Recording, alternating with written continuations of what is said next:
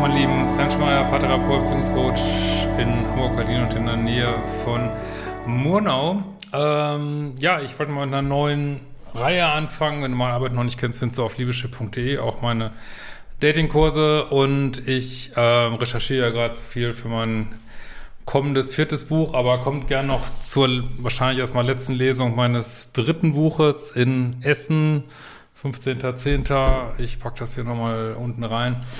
Äh, aber mein neues Buch wird ja, kommt aber erst nächstes Jahr raus. Also geht, wird um Polarität gehen und recherchiere da gerade eifrig und ähm, ja, wollte mal so eine neue Reihe starten hier auf YouTube, aufräumen mit Mythen, die insbesondere auf YouTube äh, verbreitet werden, aber auch anderswo. Ähm, also das Problem ist, dass äh, so im Bereich Psychologie äh, so eine Studie ist eigentlich keine Studie, ist trotzdem okay, darüber zu berichten und alles gar keine Frage, aber viele Studien können einfach nicht repliziert werden, so, ne? Das ist auch echt ein Problem in der Psychologie, dass äh, solange nicht eine Studie eigentlich mehrfach gemacht worden ist oder mit einem großen Sample, ähm, ja, muss man das immer mit äh, Vorsicht betrachten, aller Rechenkünste zum Trotz. Und eine so eine Sache, die sich immer wieder ähm, rankt, ist, dass Frauen während der Ovulation, also Eisprung, auf Alpha-Männer stehen, wie auch immer man das genau definiert.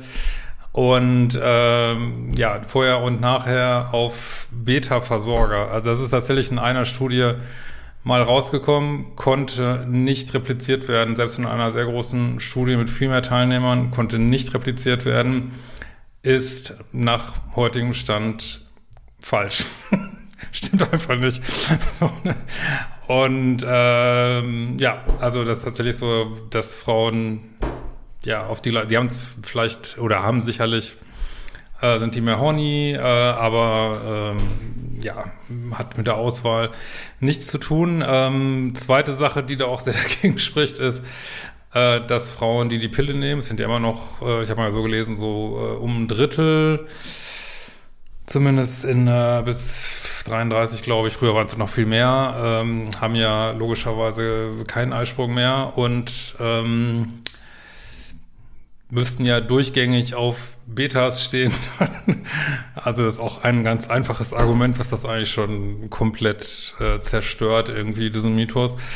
Was natürlich auch nicht der Fall ist. Ne? Also Frauen, die die Pille nehmen, die haben zwar, das ist nachgewiesen, dass sie ähm, also die, dieser Test des Immunsystems, dass der nicht mehr so gut funktioniert. Also Frauen, die keine Pille nehmen, die bevorzugen Männer, äh, die so einen bestimmten Marker haben, den, den man eben riechen kann, äh, der auf ein unterschiedliches Immunsystem hinweist, was ja eigentlich gut ist.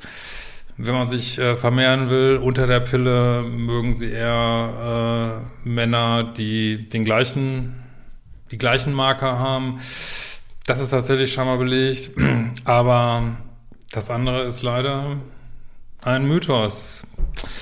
So, wenn ihr mehr von diesem, aber ich werde es auf jeden Fall machen, aber frag mir, schreibt mir einfach mal, ob ihr das interessant findet, weil ähm, ja, ich habe wirklich gerade viel äh, Bücher gewälzt und es ist einfach so faszinierend, wie viele Sachen die eigentlich jeden Tag hier so durch äh, YouTube, Social Media donnern, natürlich auch gern von Menschen, die äh, nie ein Psychologiestudium von ihnen gesehen haben. Ähm, ist auch egal, äh, das triggert mich immer so hart, aber ist ja auch wurscht.